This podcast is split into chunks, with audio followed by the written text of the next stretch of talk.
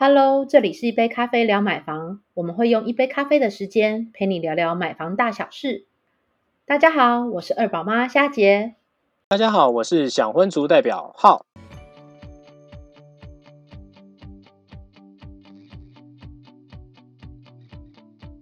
哎，看房看了一阵子啊，然后最近有朋友啊，他提醒我说，你在看房的时候啊，到最后一定会签约，那你一定要注意哦，注意认真仔细看那个不动产说明书。嗯，然后我就想说，不动产说明书好熟悉的字哦，可是怎么好像我都没有看到过？然后到底什么时候才会看到啊？那霞姐，你知道什么是不动产说明书吗？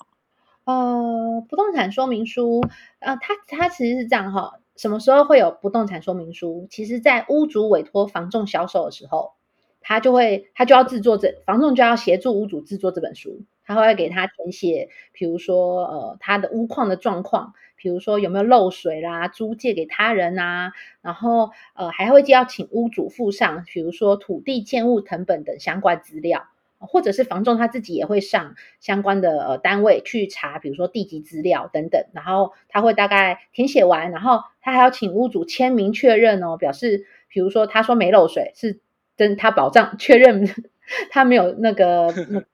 那个暗扛起来没有告诉你这样子，因为房仲也会怕怕后续有纠纷啊。好，那所以他其实这本不动产说明书在屋主委托销售的时候就开始制作了。好，那制作完成之后呢，其实也要。呃，就是房仲的店经理，他们会做一个就是审阅校对的流程，包含房仲、包含屋主都要签名盖章之后，才算完成这本不动产说明书。所以动辄折旧其实要十几二十页以上，所以才叫一本书了嘛。哦，好，那其实之前有一位地产前辈形容的很好。他说，不动产说明书就像是房屋的身份证或户口名簿。好，那买房就好比结婚都是人生大事。哦，那当然，你在你看想想看，你在结婚前，你可能要先谈恋爱啦，然后要先去确认女友的一些生活习惯跟你符不合啊。那所以其实这个这本不动产说明书就是房屋的身家调查。好，那要让你确认说，哦，所有的状况你都确认都清楚了，然后你之后才不会觉得啊。你买到什么？哎，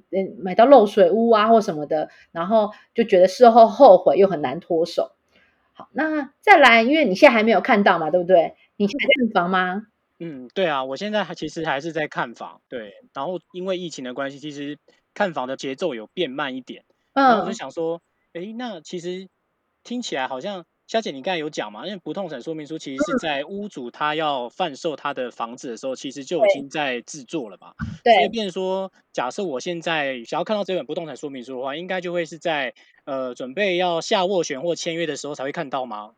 呃，通常是好，因为如果你还在看房期间，你房仲还在陪你一天跟看房，那其实对于这个时候，呃，以房仲认定来讲，你还不是呃有确定想要买房子的那个人哦。他会等等比较明确知道说哦，你今天想要出价格了。好，那当然，因为在出价之前，他可能都会请你先付个斡旋金哦。那因为要拿钱出来了嘛，那这时候消费者当然可能就会问题比较多了，所以这时候才会把这本就是不动产说明书哦来来做逐一详述的介绍内容。因为你刚刚刚刚看哦，十几二十页讲起来也要花个动辄辄就一两个小时去掉了。嗯，对。对，所以房仲目前大概通呃，像一般通常会遇到，就是当你会觉得，哎，好，我就是确定了，我想要跟屋主出来斡旋谈议价的时候，那这时候房仲就跟你说，好，那我们来呃来签个斡旋的委托书。那签这个委托书的时候，在你付斡旋金之前，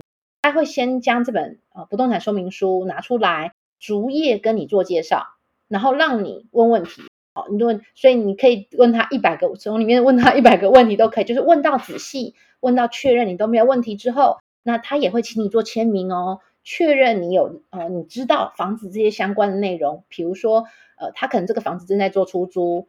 假设你现在要买房子，可能那个它里面还有租客，租客的租约到八月三十号，嗯，好，那你就不能说，哎，那我今天斡旋付完定金之后，那我就要立刻叫里面的人搬走。好，那这个其实就等于是会让屋主去做违约嘛，所以他要先跟你说好，他的租约到八月三十号哦，所以我们现在开始跑整个交屋过户的流程，但是你的比如说呃装潢的工班或什么，你可能要等到房客搬走了，比如九月之后你才能够工班进驻，哦，才能够确实整个做交屋点交的手续这样子。对，所以他会把这些细节流程都落定在这本当中，然后逐一跟你做解释。好，那等你确认都没问题之后，他啊，你才需要付斡旋金，然后完成整个，他就会开始帮你约屋主的时间，做后续的议价的呃讨论这样子。哎，那我有个问题啊，因为像我是第一次买房嘛，我是买买所谓的买房小白啊。那其实我们在现场要签约的话，应该就会很紧张，然后就会觉得说，哎，那即便我们有一些问题啊，可是可能还是有些地方是没有问到的，就是没办法问的很美感。那我可以把这个不动产说明书先带回家看吗？呃，通常是这样，如果你当天没有缴付斡旋金的话，他不会让你带走。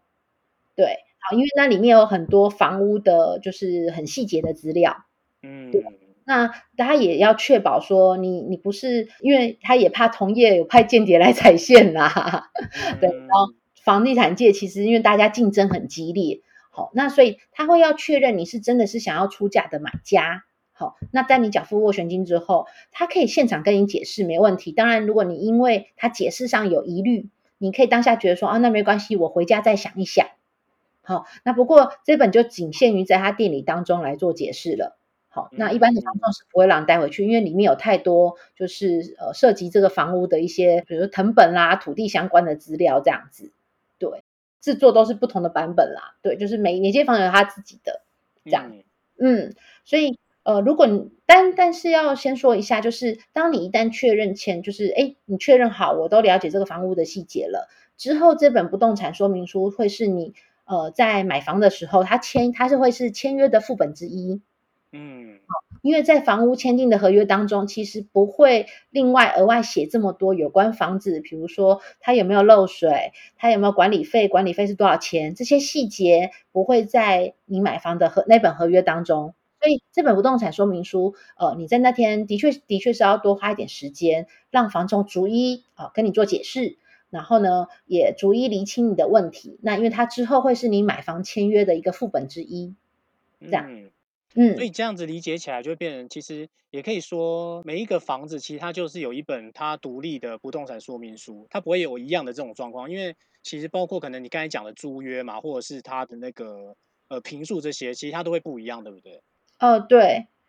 诶，那这么厚的一本不动产说明书啊，那。嗯，我如果要看它的话，那我有什么重点是一一定要把它看仔细的？好，因为里面细节项目太多了哈。今天如果要全部都逐一讲完，大家可能要给我一两个小时的时间 啊，这么多吗？要要花这么多的时间？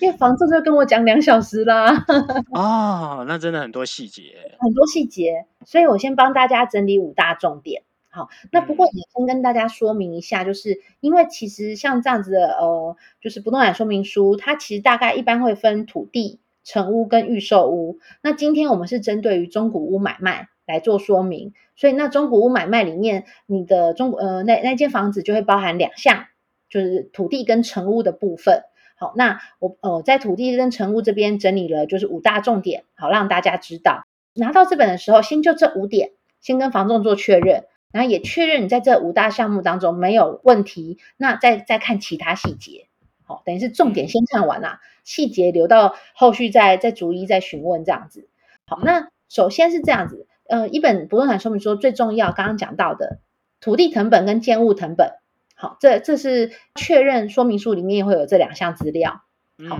那为什么要先确认这两项资料呢？因为也要确认他现在所出示的这一间房子就是这个屋主本人。就是委托者，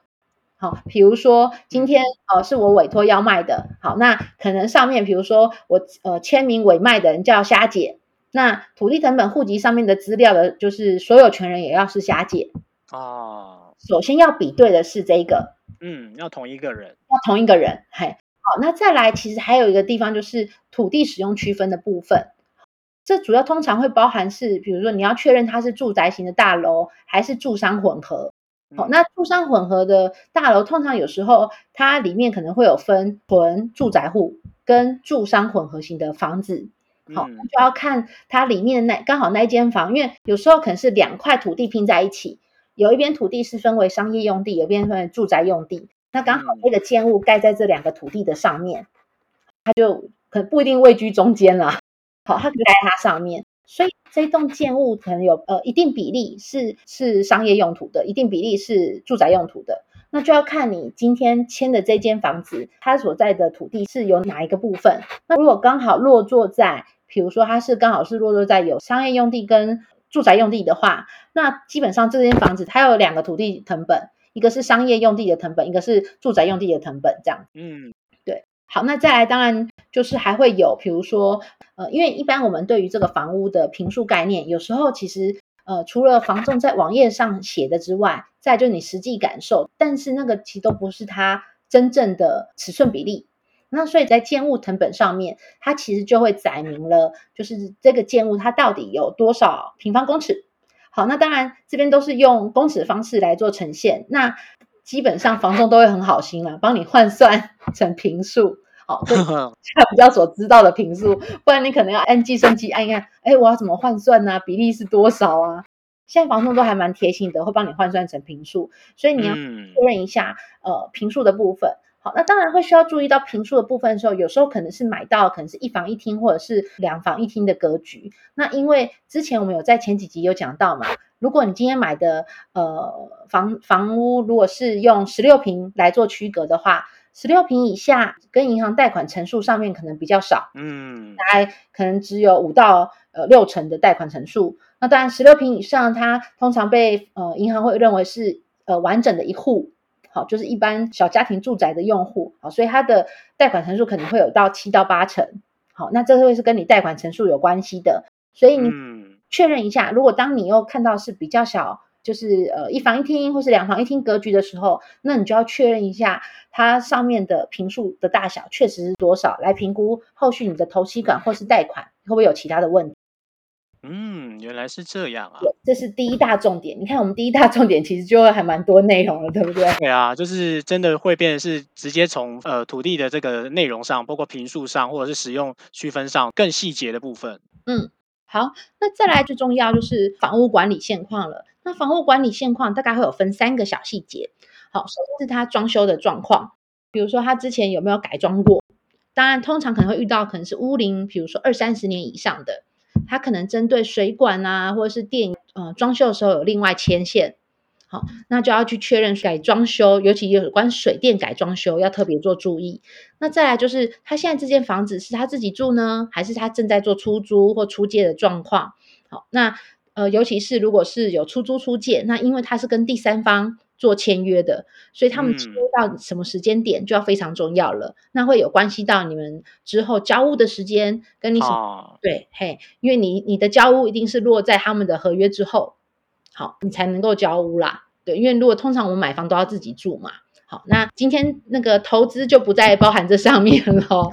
对啊，自住为主这样子。好，所以呃，出租出借的时间有没有登记在上面？那呃，以及有没有他跟呃第三方有其他的，比如说合约当中有一些载明的使用细节。好，那他需要做载明这样子。好，那再来就会是呃，比如说，另外就是像比如管委会啦、消防设施啦，跟社区有哪一些设备，付多少管理费，那这个也会在呃不动产说明书里面会做记载哦。比如说，呃嗯，上面告诉你说，实际上，比如说，诶，你的这一间房子每个月要缴交管理费可能是五百块，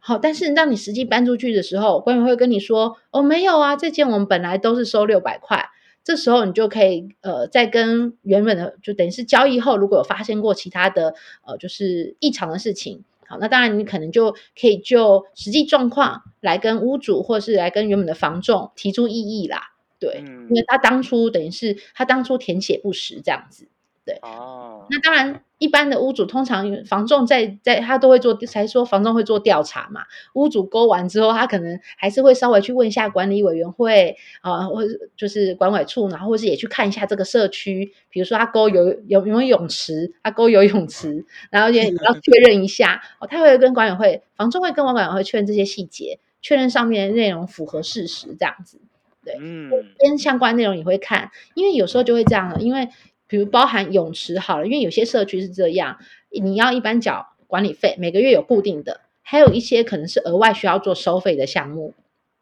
好，那这时候他就会需要记载在这个不动产说明书上面，让你知道说，哦，你一般他嗯固定缴交是多少钱，那如果有使用到哪些公司项目的话，是要额外做收费的，使用者不会的。那他的他也需要做相关的内容在上面做说明。嗯，好，那这是第二点。那再来还有一个呃，我觉得还蛮重要的第三点，就是房屋瑕疵状况。那我觉得这也是大家最害怕的一点，就是什么是瑕疵房屋？比如说海沙屋、辐射屋、漏水屋，或是它的建筑有倾斜，因为地震有一些倾斜，或是已经被建管单位列为违建了。好，那这个就跟你的权益有非常大的问题了。好，嗯，但是有时候是这样哦。有时候连屋主都不一定知道他自己的房子被列为海沙屋，嗯，或者所以他有时候你会可能会在不动产说明书上面，他会勾说他没有检查过，他不知道。好，那如果说他没有检查过或不知道的话，那呃，当他展现在的时候呢，你就可以跟他，因为它里面会有一载就是未做相关检测，他也的确是事实嘛，他在搬，他可能在买在搬进去的时候，他没有。做相关的检测，那但是如果你有做疑虑的时候，好，那你也可以说哦，那当然我到时候点交的时候，我可能会请厂商来做勘验，嗯，所以我可以请验屋公司来直接现场再做检验这样子，嗯，可以的，对，哦，那这个就要事先跟呃，一般通常会建议就是会在点交前先跟验屋公司约好时间，好，因为你你等交屋再验了，那当然你要事后再走。相关的，比如说呃法律流程啦，或是提出异议啊，或是在在说啊，那我就不买房了。好，这这样子的流程程序是比较比较困难的，所以我会建议在点交呃，会可以跟屋主说哦，那我在在等个点交交屋完前，我要需要呃什么时间点？那呃我会先请厂商来做勘验，这样子。嗯，嘿，那为什么是在？要特别跟屋主做说明呢，因为在房屋还没点交前，那个房子其基本上都还是属于屋主的，嗯，还不属于你的。对，要点交之后才算你的。好，所以说你要请厂商来做勘验，要先事先跟屋主说好，然后也要先约好、瞧好双方的时间，然后请厂商来做勘验，这样子。嗯嗯，原来如此。对，好，那接下来最后两点就是小事情啦，不过跟生活息息相关，所以要请大家也要注意一下喽。呃，就像比如说，呃，你要先确认你的水源。那一般其实如果以六都的都会区来讲好了，那一般应该都会是自来水供应啦。好，那除了在偏乡的话，才有可能，比如说它可它是不是抽取地下水或是其他的水源来源？好，那再来就是它有没有具独立电表？好，那以及就是有没有瓦斯？好，那有没有瓦斯？的确会有发生在一些，比如说它原本可能是呃华夏或是公寓，它的整个瓦斯的供供应管线是独自拉的，不是在盖的时候统一就牵线好的。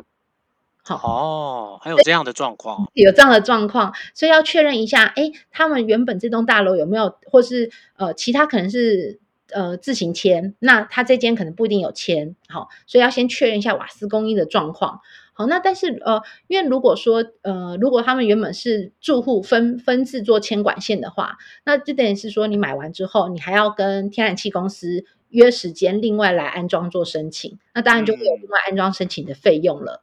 对，嘿，这是有关水电瓦斯的部分。嗯，好，好，那再来还有一个就是刚刚提到呢，管委会跟管理费相关的。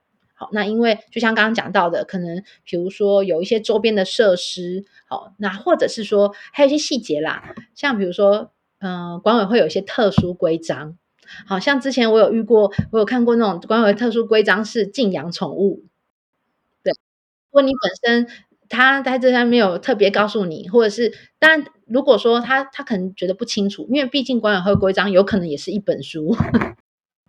所以有些屋主会跟你说啊，这个太多了啦。好，那你可能要问管委会。这时候你是买方，你也可以要求。那我那是不是可以在我们谈谈议价的时候，请你跟你的管委会要到那一本